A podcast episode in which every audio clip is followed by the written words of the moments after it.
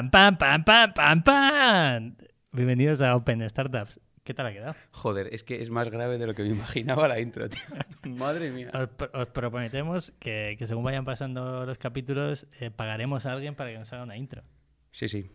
¿O Muy no? profesional ¿O no? la- esta intro. Bueno, es el primer, primer podcast oficial, el otro era el oficioso y tenemos público, está Jesús Castillejo mirando desde su asiento.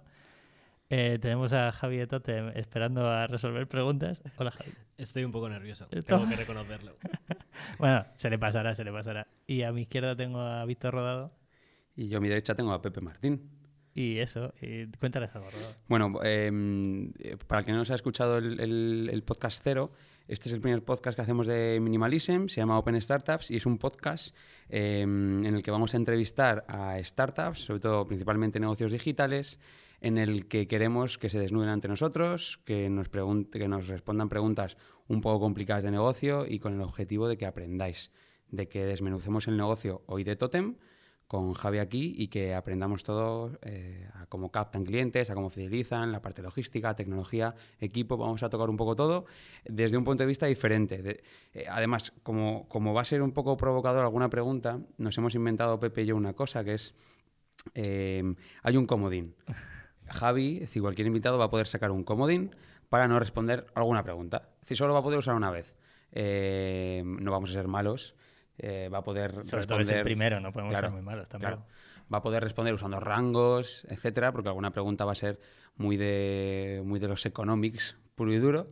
Y, y poco más. El, el formato es muy sencillo. Tenemos aquí normalmente a un invitado que suele ser el CEO o el cofundador de la startup en cuestión. Em, empezamos con una ronda de preguntas de 4 o 5 minutos y luego ya el grosso de la entrevista, que vamos a intentar que no dure más de 45 o 50 minutos, a ver si lo conseguimos. Vamos a intentarlo. Javi, ¿quieres presentar tú qué es Totem o digo yo qué es Totem? Venga, prefiero ver cómo lo vendes tú. Venga, eh, deberías venderlo tú, ya lo sabes. Luego no lo va a vender Javi, seguro. Eh, Totem convierte cualquier sonido en un, en un 3D, un diseño 3D, y ese diseño 3D lo lleváis a varias formas de impresión, por así decirlo. Que puede ser madera, metal, eh, colgantes, etcétera, y uno que a mí me flipa que son los tatuajes. ¿Lo he dicho bien? Justo. Lo, que hacemos es que representamos eh, la voz de tus seres queridos en piezas únicas de joyería. De esa manera tú te puedes sentir a esa gente mucho más cerca.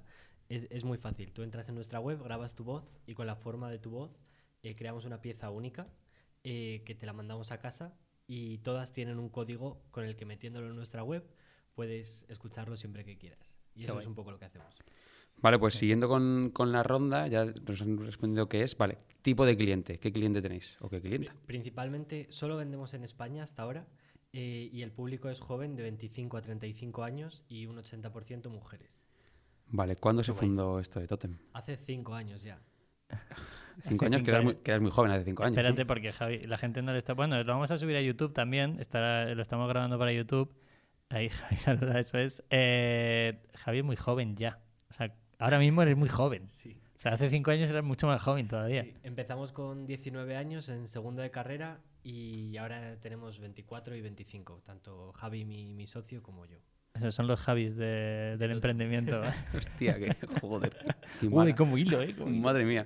Oye, ¿con cuánta pasta empezasteis? Pues no teníamos ni idea de negocios, sabíamos que queríamos hacer cosas, así que le pedimos 100 euros a 8 amigos a los que les contamos la idea y empezamos con 800 euros. Qué bueno. Y cu- y, joder, vale, pues, la, la pregunta básica, ¿y cuánto facturáis ahora? Eh, este año vamos a facturar más de medio millón de euros. Este año Claro. más de medio kilo. ¿Y, Claro. el, ¿Y el pasado, el año pasado? Estuvimos cerquita. Del, del medio millón. Sí. Ahí la cuestión tenéis que daros cuenta, y Javi lo contará más o menos, cómo se pasa de ser un proyecto de carrera, porque era un proyecto de carrera, que vosotros queríais iniciaros en el emprendimiento, que es lo que todo el mundo suena, el panacea de tal, cómo se pasa de esa idea a facturar medio kilo en cinco años. Con mucha dedicación y, mucho trabajo, pero ha sido un viaje precioso. Básicamente empezamos eh, haciendo una web, 500 cajas, y empezamos a vender. Y el primer mes vendimos 30 tótems. Con, y poco a poco, con lo que íbamos vendiendo, íbamos reinvirtiendo todos los beneficios sin cobrar durante año y medio, dos años, en, en hacer crecer el proyecto. Y esa es la, esa es la única manera. La única manera. ¿Habéis terminado la carrera? Porque yo me sé de uno de esta mesa que empezó igual y no ha terminado la carrera, y no soy yo. ¿Es Víctor? Habéis terminado la carrera, ¿no? Sí, terminamos, yo terminé el año pasado y Javi a principios de 2018. Qué bueno. ¿Y habéis podido compaginar los estudios y...? Es duro, Es más, no, no os voy a engañar, es duro y estudiamos una ingeniería y es una de las cosas de las que también me siento más orgulloso y de pues mucho, mucha lucha y muchas noches sin salir, pero al final trabajando. pena. Ciro ojo a la jugada, ¿eh? Y cero peloteo. Aquí esto es eh, puro dato. Dos chavales con 20 años, los Javis del emprendimiento español, empiezan con 800 Ojo, euros. ojo como ese término se acuñe y se queden Bueno, estos ya- chicos... ya veremos, ya veremos, Ya ya veremos. verá, ya se verá. 800 euros que le roban básicamente a los colegas. Eh, montan un proyecto que cuatro o cinco años después factura eh, en torno a medio millón de euros. ¿Con cuánta gente en el equipo? Ahora somos 12 y 13 con el mes que viene. Decir, que están empleando 12 personas. eh, Gente muy pues, joven, además. Me O sea, quito el sombrero. hemos tenido la suerte, tú no, porque tú estabas de viaje por Sudamérica, pero yo he convivido un poco más con ellos y tenéis un equipazo muy guay. Sí, Y estamos muy orgullosos. hay una cosa de verles trabajar, yo les tengo mucho cariño, porque es que se les coge cariño, hay gente a la que se le coge cariño. Entonces, ellos son capaces de transmitir ese cariño y ese gusto, que yo ya lo he contado algún día tomando cañas con ellos, que son capaces de transmitir eso a la marca también. Entonces, se ve en redes sociales, tu socio Javi, eso lo hace genial. Sí. Y creo que la gente lo valora. Además, bueno, parte de vuestro público al final eh, os compra por eso, yo creo. Justo, de hecho, eh, hay gente que cuan- una vez que se compra el tótem se han tatuado el mensaje que grabaron en nuestras piezas. Claro. Y eso es una de las cosas de las que más orgullosos estamos. O sea, la gente graba cosas muy emocionales. Desde latidos del corazón de un bebé que aún no ha nacido, frases de un abuelo que, que ya no está con, con ellos y, y realmente le ponen muchísimo, muchísima emoción en. Claro, Yo creo que de los pocos e-commerce, por lo menos en España, que tocan tanto la venita. Yo no sé, Rodolfo, ¿tú conoces alguno más? Yo creo que le estamos haciendo mucho la pelota. Eh, Eso significa que va a preguntar algo que, que no... que- que yo no- tengo, yo, ¿sabes? Mi misión aquí va a ser dar caña. Vale. Eh, sí, a ver, efectivamente, es, es un e-commerce que más allá de que te vende una pieza, te vende una pieza cargada de emoción. Y eso es, es la propuesta de valor es esa. ¿no? Vamos a hablar ahora de todo esto, pero imagino que la gran propuesta de valor es esa.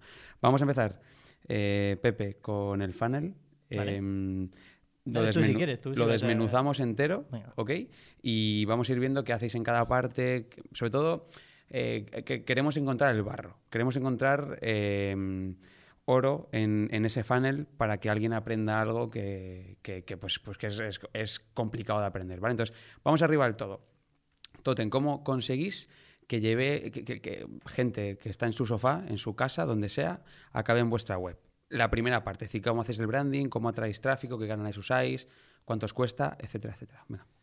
Pues básicamente redes sociales, eh, tanto orgánicas como a través de Facebook e Instagram Ads. Eh, toda la parte orgánica es una de las más importantes que hacemos, nuestro feed, y a- ahí hacemos toda la comunicación y todos los valores en los que creemos en la marca los transmitimos a través de, de- de ahí. Doy fe, doy fe. Y mm, tú entras en nuestro Instagram, totem barra baja S, y, y ahí puedes ver eh, todos los mensajes que graba la gente. Em, y lo que buscamos es comunicar eso que nos hace diferentes como marca.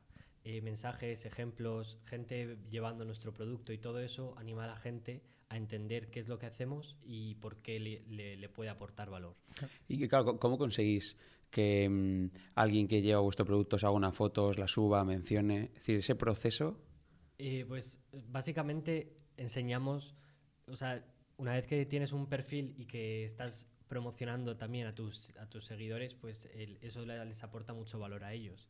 Entonces empezamos a subir a los primeros que, que les encantaba y a los early adopters y poco a poco la gente seguía subiendo, sigue subiendo contenido. Qué guay. Yo tengo aquí una duda que, quizá para... O sea, cuando nos juntamos una vez en una comida, nos juntó el equipo de Frontity, nosotros vimos un problema y esto puede ser no una pregunta hiriente, pero sí que puede ser difícil a nivel de escalabilidad, ¿no? Porque cada vez que te sientas con alguien que quiere montar un e-commerce te dice, "Ah, para escalar tienes que tener un monoproducto, un producto recurrente, venta recurrente. Vosotros no tenéis o no teníais en el principio un producto recurrente, sino que era algo personalizado totalmente y poco a poco vais ido pivotando porque puede llegar a saturar el, recurrente o el personalizado. Eh, sí, o sea, nosotros cuando empezamos no teníamos ni idea de negocios, no sabíamos lo que eran pérdidas y ganancias, no sabíamos lo que era la recurrencia, eh, simplemente hacíamos cosas por intuición y, y eso llevó a que Totem fuera un producto que no tuviese mucha recurrencia, que es algo que a toda la gente que vaya a empezar un negocio ahora sí que les recomendaría una formulita que es el lifetime value y el coste de adquisición, Y en, en eso la recurrencia es algo en lo que estamos trabajando ahora y se consigue creando marca. Si tú consigu- consigues crear una marca que la- el usuario entienda y que acompañe al usuario a lo largo de su vida, ahí vas a encontrar la recurrencia. Y, y desde el primer impacto al cliente estáis creando marca, es decir, el primer banner en Instagram eh, habla más de producto, habla más de marca, es más aspiracional, eh, es un tema ya de precio, de funcionalidad de producto, ¿cómo lo, cómo lo enfocáis? Justo. O sea, yo creo que mm, la manera en la Se que... escojona, es decir, no lo estáis viendo, pero está escojonando Javi porque dice que, que estaba de huello. No, pues yo la puedo responder yo y no estoy dentro de la marca porque, porque me está llegando la publi de hace dos días que me metí en la web. O sea que. La, la cosa es que mm, la mejor manera de, de crear eh, que, a- que un, que un consumidor te entienda y te encuentre y le, le apetezca saber más es darle el valor de marca. Y, y nuestra misión, que es conectar a las personas con lo que aman, es lo que intentamos transmitir desde el principio. Y creo que esa es la, la clave, vender el why y no el, el what, el por qué lo haces y no el qué vendes. Qué Totalmente de acuerdo. Además, el, el objetivo que vosotros tenéis como marca es seguir creciendo, no solo en España, sino, no sé si en Sudamérica habéis eh, empezado a hacer algo, sino que posicionaros en toda Europa como, como marca de referencia. Eso es. Ahora mismo eh, a Latinoamérica vamos, no estamos yendo por temas de complicaciones logísticas, vamos a empezar por Europa y luego ya iremos a tanto a Estados Unidos como a Latinoamérica. Qué bueno. Es curioso porque nosotros siempre decimos que Minimalism no es un e-commerce, ni es una empresa tecnológica. Siempre decimos que, es- que somos una empresa de marketing. Bueno, también hemos dicho otras cosas. en otro Bueno, depende, sí. sí, No, pero es, verdad que tú te has dicho muchas veces lo de marketing. ¿eh? Sí, somos una empresa de marketing. Eh, y hablando de marketing, ojo como hilo, eh, Instagram. Sé que usáis mucho Instagram, toda la, la- toda la parte, es decir, además de la parte orgánica de crear contenido en vuestro perfil, eh, pagáis e invertís mucho dinero al mes en Instagram. Entonces tengo dos preguntas muy, muy básicas, ¿no? Que es la primera, para que la gente lo entienda, ¿no? ¿Cuánto invertís al mes? Eh, y la segunda, ¿qué os funciona y qué no os funciona en Instagram en, en- de pago, puro pago, es decir, anuncios? Vale. Ahora mismo estamos invirtiendo unos 5.000 euros al mes y mm, básicamente lo que funciona en los anuncios es que tú puedes impactar a la gente que sabes que- que necesita ese producto, que, que le va a aportar valor en su vida y mm, me, me he perdido. No te preocupes. ¿Cuánto Es- es inviertes? ¿Cuánto normal, es que te- inviertes? Sí, ¿Cuánto ¿Cuánto inviertes? invierto ahí? Te he chutado demasiadas preguntas. ¿Y qué es lo que nos ha funcionado en Instagram y que s- sí que, sí que es lo que suele funcionar mejor? Vale. ¿Vale? O sea, al final los anuncios es otra herramienta de comunicarte con, con los clientes y con los no clientes. Entonces sí que separamos esa comunicación, impactamos o les enseñamos un contenido distinto a la gente que todavía no nos conoce y eso lo llamamos prospecting o awareness y luego también otro contenido a la gente que sí que nos conoce que es remarketing. Y, y ahí es, es otra manera de mantener conversaciones con los clientes no solo por el canal orgánico y le enseñas los productos, las promociones, las nuevas colaboraciones, estamos de campaña y, y yo lo veo así, si lo entiendes como una conversación te funciona mucho mejor y, y llegas a la gente a la que quieres llegar. En, en remarketing, un segundo, que esta, bueno, a lo mejor la, la ibas a hacer tú ahora. No, no, no. Vale, eh, en remarketing, eh, ¿la publi con la que atacáis después es remarketing de producto o remarketing de marca? Eh, la- las dos.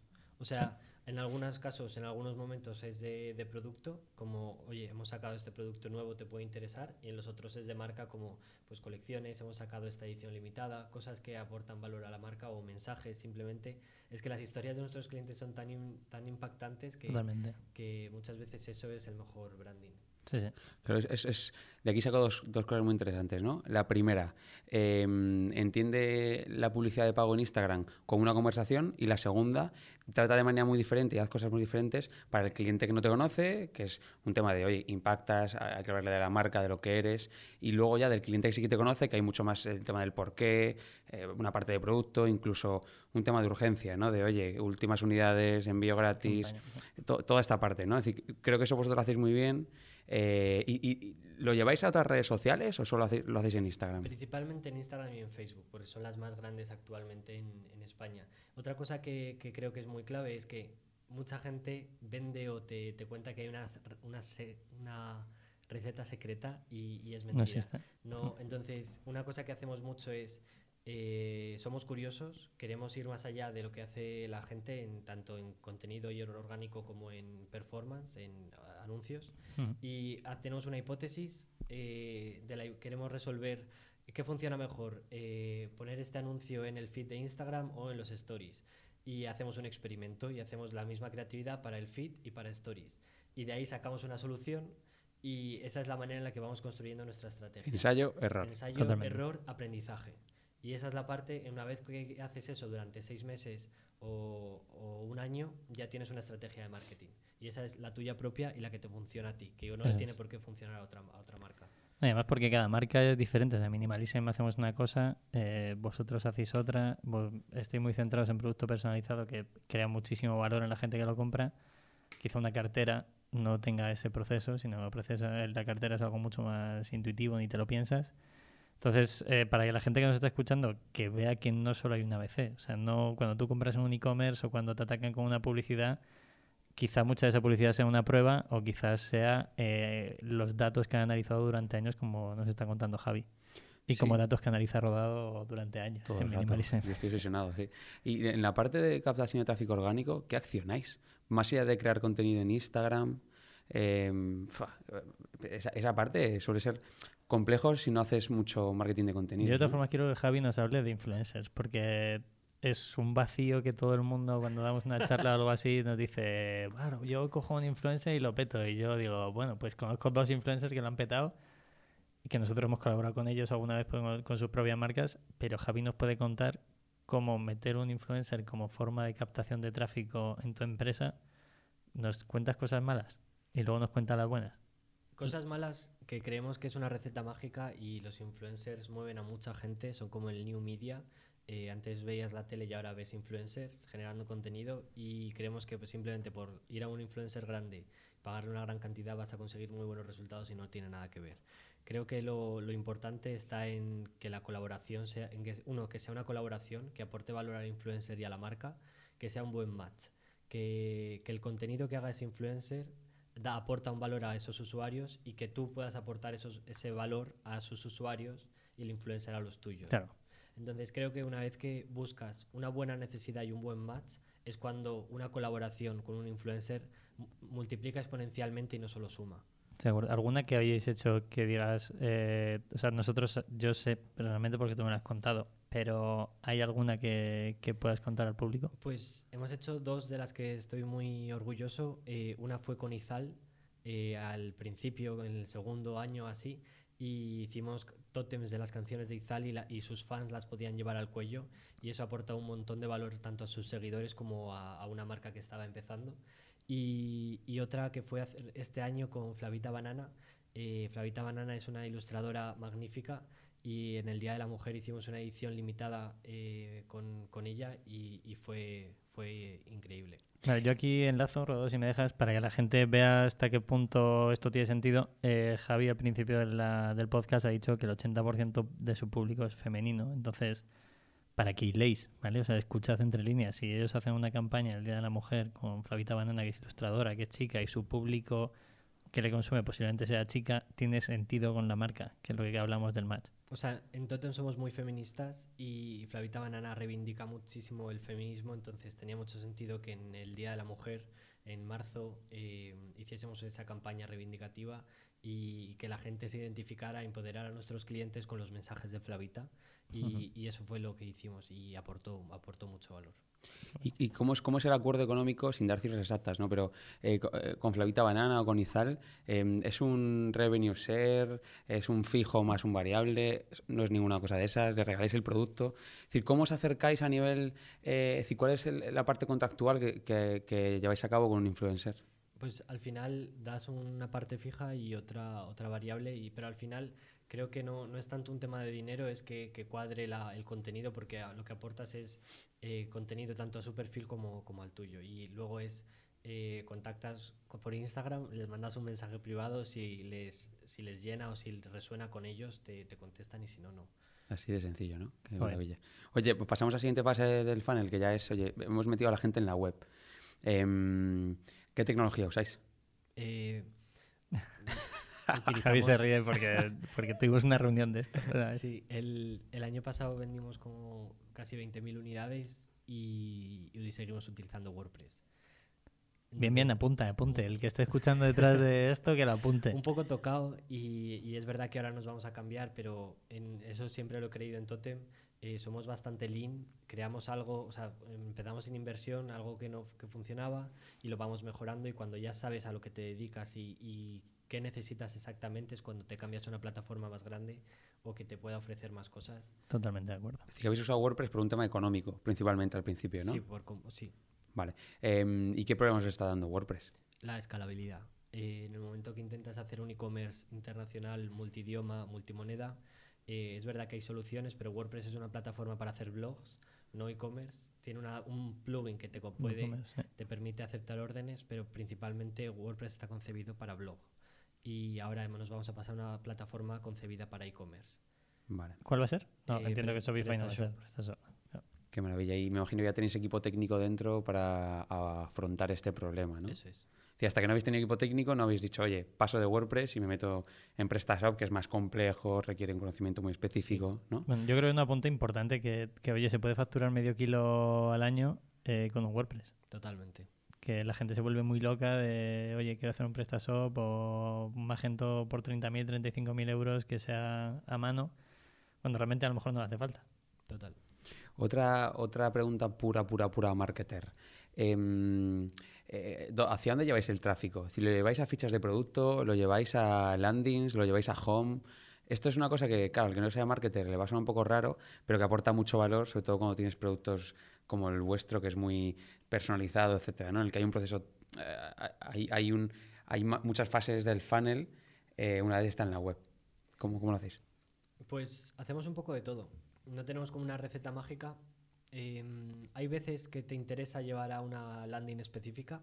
Eh, pues la campaña, vuelvo a citar a Flavita, eh, la campaña con Flavita Banana, la web no está, no cuenta la misma historia que, que una campaña específica puntual o una edición limitada, entonces ahí haces una landing. En otros casos te interesa eh, que vaya a la home donde explicas la historia, entiende el branding, y en otros te interesa que vaya al shop o a la colección nueva que has sacado. Hay algunos anuncios de Facebook que te llevan directamente a la ficha de producto.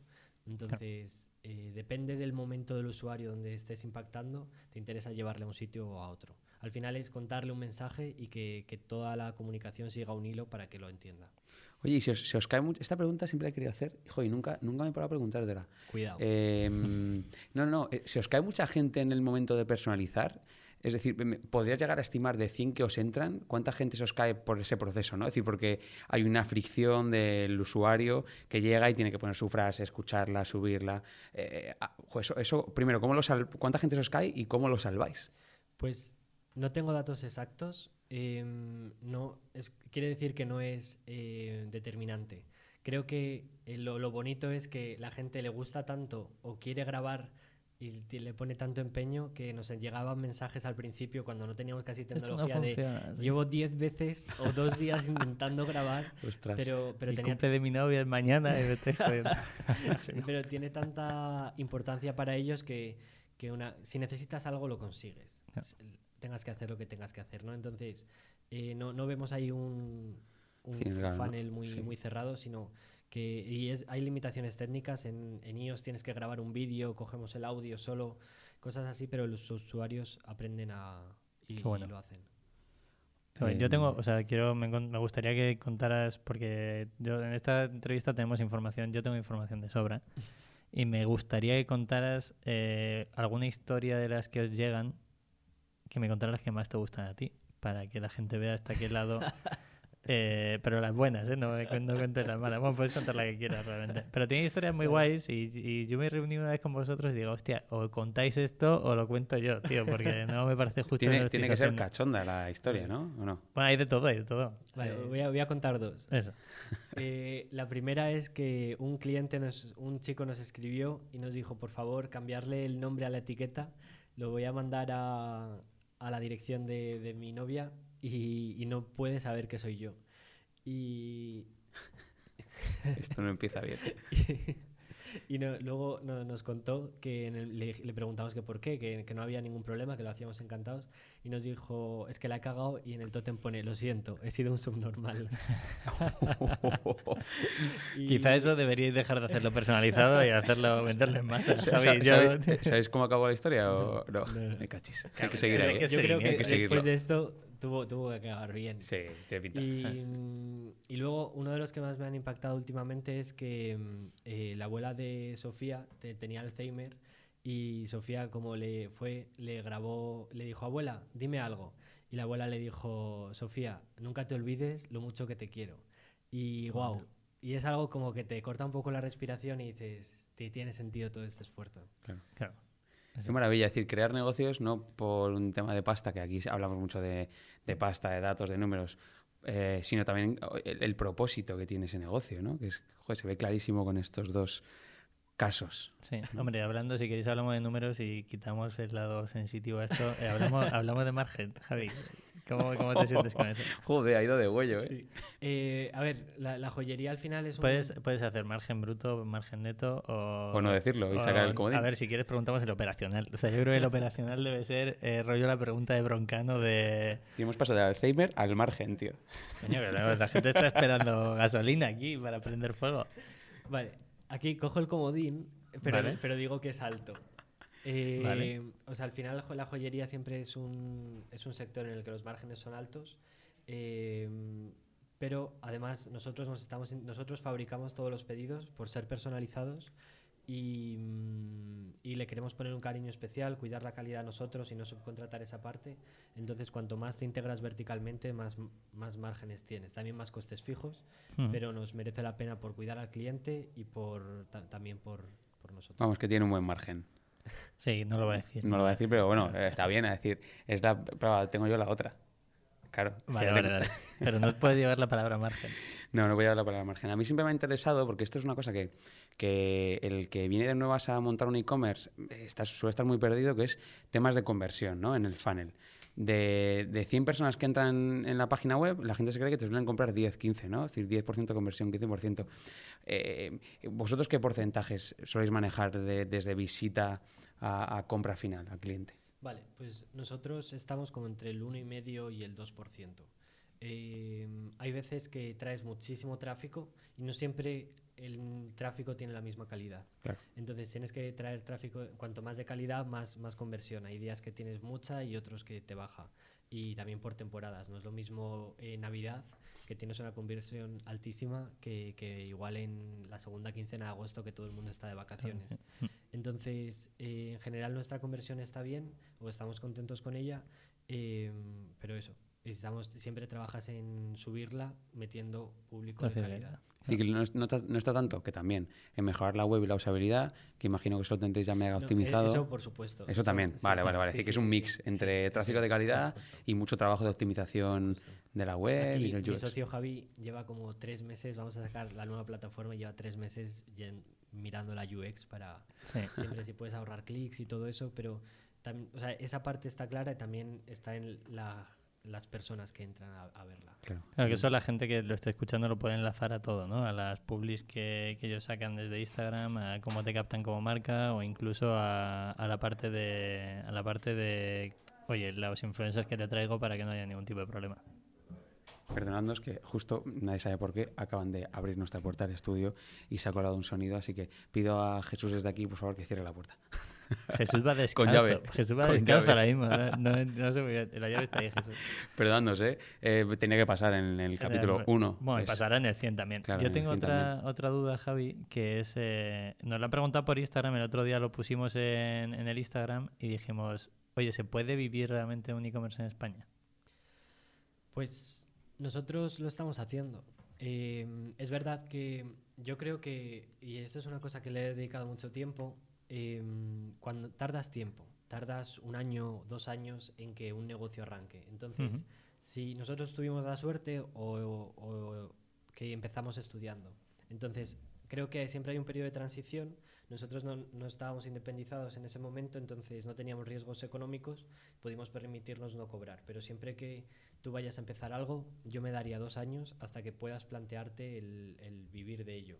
Es decir, si estás trabajando, empieza un side job eh, que sea por las tardes, es súper duro, igual que duro que, que montarlo mientras estudias o, o más. Y a los dos años ya igual, cuando con esos ingresos puedes planteártelo. Yo tengo ahí una frase que quizá merezca la pena enlazar, que a mí me gusta decir mucho cuando hay una charla o cuando, cuando alguien me pregunta si esto es fácil o difícil. Es eh, la frase de ten cuidado a quien te llevas por delante cuando montas un negocio. Y claro, cuando tienes 21 años, pues no te llevas a nadie, porque puedes volver a casa de tus padres. Y quizás si tienes más años, hijos, una responsabilidad, es más complicado. Entonces también contar eso desde aquí. Sí.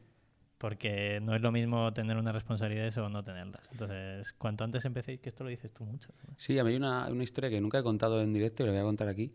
Hablando una vez con el fundador y CEO de- del Ganso, eh, me contaba que recuerdo un- una charla muy íntima y muy, muy breve que tuvimos una vez en un coche, eh, por unas circunstancias de la vida. No entres en Em, detalle, por si acaso. No, tuve que llevarle a un sitio, me acompañó, bueno, y estaba con...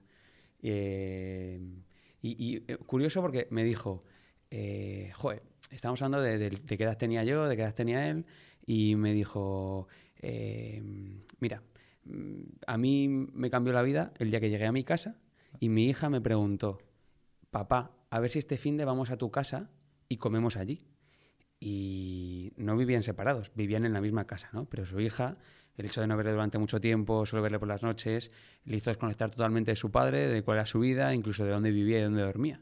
Y me dijo, por eso vendí el ganso. Y fue uno de los motivos por los que vendí el ganso, que luego sa- sabemos la historia, ¿no? Lo ha recomprado, sigue con ello. Bueno, em, la jugada ahora es otra, ¿no? Pero fíjate cómo, cómo el- la edad como el hecho de que, yo siempre lo digo, ¿no? Es decir, oye, hasta que tengas hijos, hasta que eh, oye, ap- eh, permítete apretar todo lo que puedas, ¿no? Hasta que haya un, un límite vital que, te haga- que no haya marcha atrás. Para mí eso es clave. Yo siempre lo digo, lo Sí. cuento e intento dogmatizar sobre eso porque para mí me parece un punto clave a la hora de emprender, tener esto en cuenta. Tenemos un ejemplo que es Javi, que yo creo que es hecho. Yo no sé cómo será emprender con hijos. Lo que sé es que ahora es el momento de arriesgarlo todo y ver hasta dónde llegamos. Pepe, tú sabes, ¿no? Emprender con hijos. Cabrón. No, no, Pepe no Bueno, es si padre. alguien tiene, creemos si creemos alguien- que no es padre. Eso aún. digo yo. Si alguien tiene algo que decir, que, Que llame al que no llame. Que no llame. hola arroba minimalism.es. No, no, ahí responde Paula. Eh, vale, yo tengo. Qué cabrones. Al final me la llevo yo, ¿ves, Javi, cómo esto no es tan difícil? Vale, yo tengo, tengo una duda que seguro que la gente y vosotros lo estaréis planteando. Hay un punto que muchos e-commerce hemos visto cuando llegan a facturar 300, 500 mil euros en el canal online, eh, satura y hay que pivotar.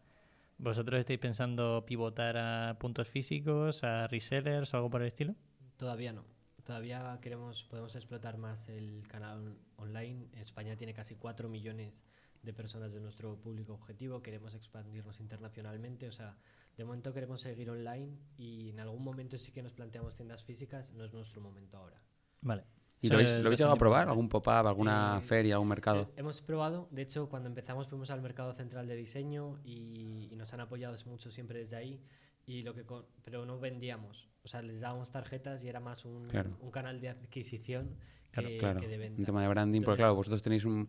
eh, al hecho de personalizar en un punto físico es complejo, ¿no? Necesitáis produ- Eso es. productos eh, menos personalizables o no personalizables para poder eso atacarlo. es. Estamos trabajando en crear productos igual de emocionales que los que tenemos ahora, eh, pero listos para comprar en tiendas. Cuando llegue bueno. ese momento, ya sí que, sí que tendría sentido ir a distribuidores, a tiendas Yo creo que deberíais físicas. hacer el de lo siento si un cabrón ese deberíais hacerlo en masa, porque seguro, seguro que puede valer. Em, creo que es el momento perfecto para hablar de la recurrencia. Chan, chan, chan, Claro, chan. em, porque em, eh, el otro día leí una entrevista, eh, wow, no me acuerdo de quién era, pero es una marca importante española de, de moda. Minimalism. No, también. No, leí una entrevista que, que al final, ah, sí, de 20, ven- eh, 20 Privé, que decía que, que el negocio del e-commerce en Europa se basaba en recurrencia. Y punto, decía, y punto. Es la recurrencia, ¿no? ¿Por qué? Porque te cuesta mucho captar al cliente. Entonces, como no te compre varias veces, no te va a ser rentable. Si nos compra una cartera un día eh, con un ticket de 20 euros, pero resulta que me costado captarlo 30, necesito que me compre una camiseta, una sudadera, un pantalón, lo que sea, ¿no? Lo que vayamos a lanzar, una mochila.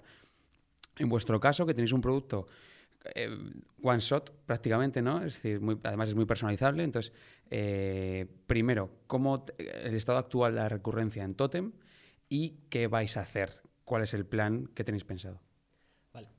Nosotros empezamos con 19 años y eh, tienes que tiene mucho sentido eh, con nuestra historia, sin saber eh, lo que era la recurrencia. Entonces creamos un producto muy especial, eh, personalizado y, y único para cada persona. Entonces eso tiene todo, todos los ingredientes de que no sea un producto recurrente. La suerte que hemos tenido es que la manera es tan especial que a la gente le impresiona en un primer impacto y que todo el mundo tiene a alguien especial al- con el que se quiere sentir más cerca. Entonces los costes de adquisición son bajos y los márgenes son altos, lo que nos han permitido ser rentables desde el primer año. Por cierto, a todos esos amigos les devolvimos los 100 euros. Ah.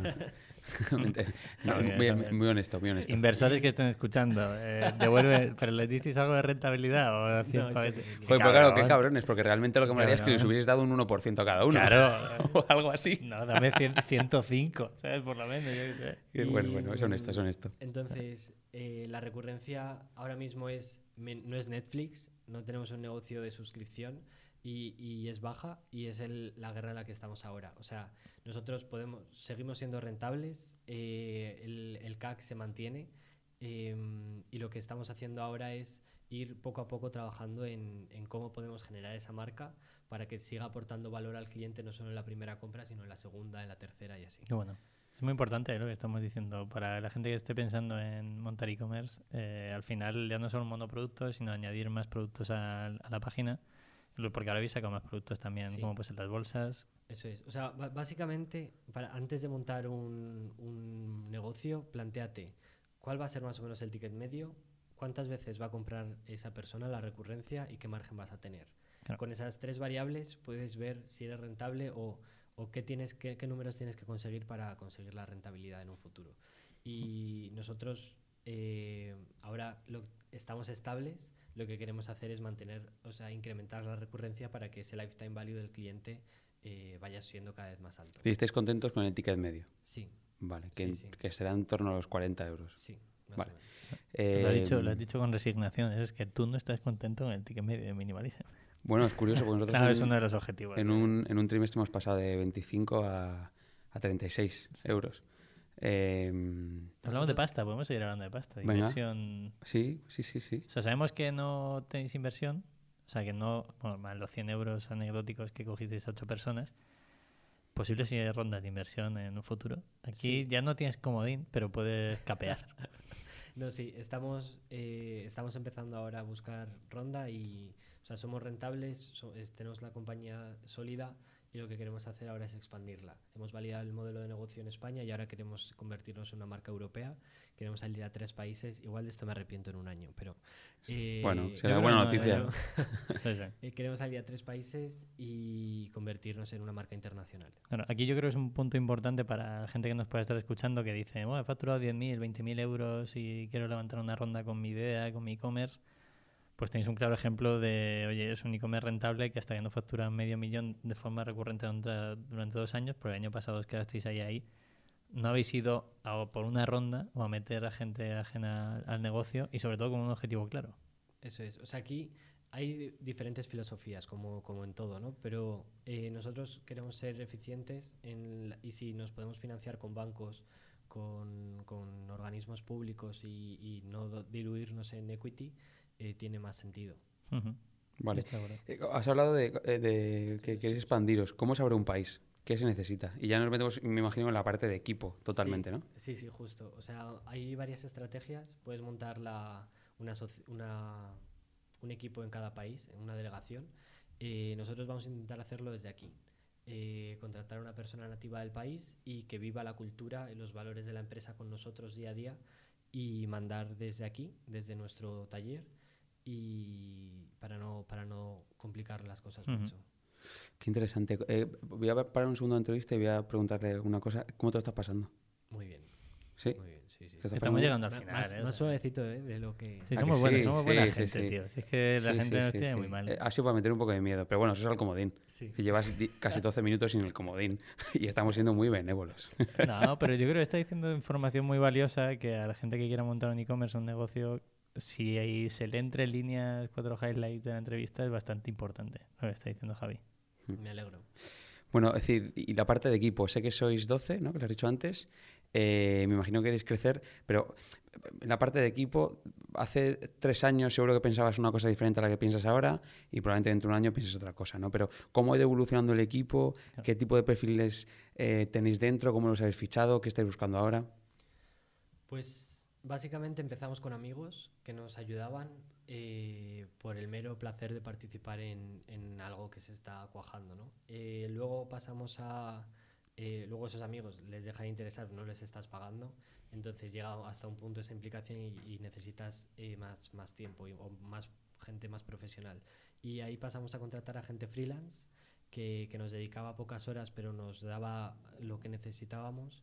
Y luego ya empezamos a, me acuerdo cuando alquilamos nuestra primera oficina y montamos nuestro primer equipo de cinco personas, un desarrollador, una diseñadora gráfica, alguien de operaciones, los perfiles más clave. Que esto fue en, el año 2.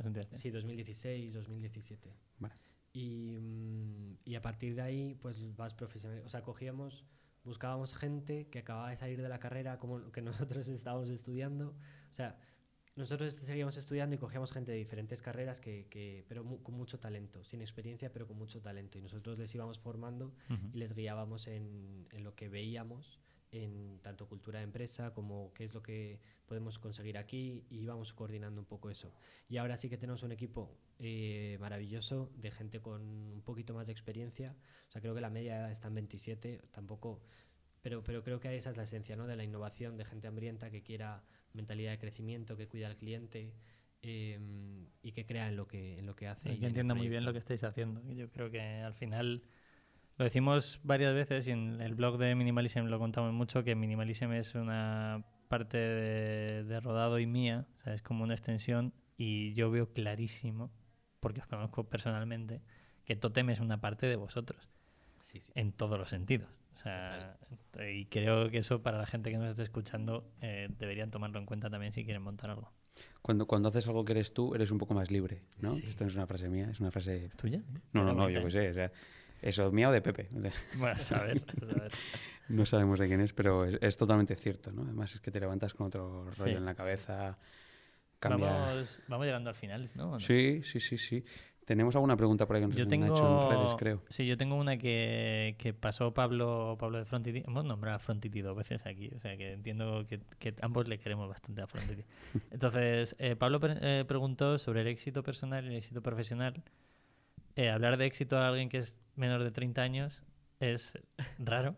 A mí me está pareciendo rarísimo según te estoy mirando ahora mismo, pero, pero quiero, y sé que tú lo llevas, o sea, gestionas bastante bien la vida personal y profesional, y si puedes dar algún tipo de comentario a la gente que nos escuche sería perfecto. Sí, yo soy un poco raro y no, no separo vida personal y profesional, veo como vida... Eres empresario, déjate de ni raro ni nada. Veo, o sea, me parece eso, que tienes vida y, y al final se, se va actualizando, ¿no? O sea, a mí me encanta aprender y uno de mis objetivos es como crear algo lo más grande posible o lo más grande que pueda. Entonces, eh, estoy muy orgulloso de dónde he llegado, pero como siempre tengo como un horizonte nuevo a donde creo que puedo llegar y, y, eso es lo que persigo. Entonces, estoy un poco, estoy contento donde estoy, y tengo, pero sé que puedo llegar ahí y es como lo que me hace seguir avanzando y no conformarme.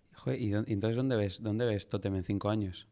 Pues... Pues seguro que lo has pensado. Sí, una, o sea, una marca internacional, eh, no solo europea, sino también, o sea, mundial, bueno, en Estados Unidos. Global, sí, sí. Global. Y, no sé, creo que podemos estar haciendo cosas muy bonitas, con muchos más productos, con alguna tienda física, em, una marca igual, referencia en España. Qué guay. Qué, maravilla y qué, qué, mágico. Qué claro todo. Sí, sí, es precioso. Vale, pues yo no sé si tenemos mucho más. Javi, ¿quieres decir algo? Que, que tengo, es un honor ser parte del podcast cero. No, ya eres el uno, ya eres el uno. Ya, eres el uno. el cero era dos chalados hablando del otro un, Un número bonito. La, última pregunta, que esta además va a ser la pregunta que hagamos siempre a todos los invitados para acabar la entrevista, eh, que es ¿a qué otro CEO regalarías la camiseta Minimalism? La camiseta famosa Minimalism. Puesta, que además llevas puesta. corporativo. corporativo total. Em, ¿A qué otro CEO regalarías? Vamos a intentar traer al CEO que tú digas, ¿vale? Eh, a que venga aquí y también se la juegue con nuestras preguntas. Adelante. Yo. Aquí Tiene cara de pillo, tengo miedo. ¿Puedo coger al ángel o al demonio? A los, dos. A nosotros nos gustan ambos. no, no hay problema. Vale. Eh, al Ángel creo que pegaría mucho con, con vosotros, con Minimalism, con la esencia, una, una marca como Witaka. Bien. Y mm, Andrés, ¿o no? O, Sí, bueno, cual- Andrés. cualquiera de los dos fundadores va, va a dar mucha chicha. Y, y al demonio creo que como este- sois una marca Open Startups, ¿no? Sí. Creo que sería muy interesante escuchar a cómo entrevistáis a alguien de vuestra competencia. Totalmente. ¿Y qui- quién es nuestra competencia? Como podría ser Neutrale. Neutrale, maravilloso. Neutrale.co. Es- es- Les admiramos mucho, hacen cosas chulas toma, además. toma tráfico gratis. Ahí Sí, sí, sí, sí, sí. Eh, pues sería interesante traer los dos y Yo, yo os lo lanzo y luego ahí recogéis lo que queréis. Muy Pues interesante y muy seguro, seguro que es gen- buena gente. Mm. Aunque compitamos vendiendo sudaderas igual que ellos, pero Sí, no, no, no, muy, muy, muy agradecido. Yo creo que podemos traer los dos y creo que pueden salir dos entrevistas muy chulas en las que se aprenden cosas diferentes. Una más marca, otra más logística. eh, puede quedar chulo, así que mil gracias. Creo que no llegamos a los 45 minutos, creo que lo hemos conseguido. Enhorabuena, Pepe. bien. ahí. Em, Enhorabuena, y Javi, porque nosotros al final estamos aquí para dirigir. Si habéis llegado hasta aquí, os lo agradecemos muchísimo. Gracias también a Javi, que yo creo que no se ha cortado nada y ha usado el... Ah, el- Hay, claro, que, pero hay que usarlo. Hay que hay usarlo. que usarlo, claro. Si, si no lo usas, Hombre, vaya es lío. que el que llega aquí nos dé el margen eh, operacional es que Claro, claro, efectivamente. dudo, dudo que alguien venga aquí y nos diga el margen operacional, pero lo vamos a intentar. Lo vamos a intentar. Sí. Sí, sí, yo creo que sí. Muchas gracias a vosotros. Un placer. Nada, Javi, un placer, tío. Chao. Nada más, eh, eh, despido yo porque Dale, el dale. ha quedado como esto no lo vamos a cortar, que nadie se cree que vamos a cortarlo. Eh, bueno, para los que seáis nuevos, suscribíos al, a- al canal de YouTube o podéis suscribiros también a la newsletter de Minimalism, que ya vamos por 7.000 y pico personas que les llegará esto. Si os mola el tema de los negocios, eh, suscribíos a iVoox, iTunes, Spotify, eh, todo este tipo de cosas. Tienen que buscar Open Startups. Open Startups y compartirlo con vuestros amigos. Sobre todo, uno de los objetivos claro del podcast es que gente que se está planteando hacer algo, o lanzar un e-commerce, o lanzar una empresa, o empezar poco a poco a emprender, pues os traemos casos reales. Eh, nosotros somos un caso real, pero hay casos reales tan guays como, como Javi y Totem, o los Javis y Totem, donde unos chicos de 20 años consiguen eh, a los 5 años eh, tener una empresa de factura medio millón de euros. Y nada más, si podemos ayudaros en algo, dejadnos en los comentarios, escribirnos un mail por Instagram, redes sociales, ese tipo de cosas. Y ya sí que sí, terminamos. 44 minutos.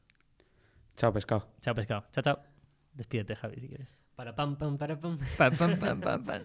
Gracias.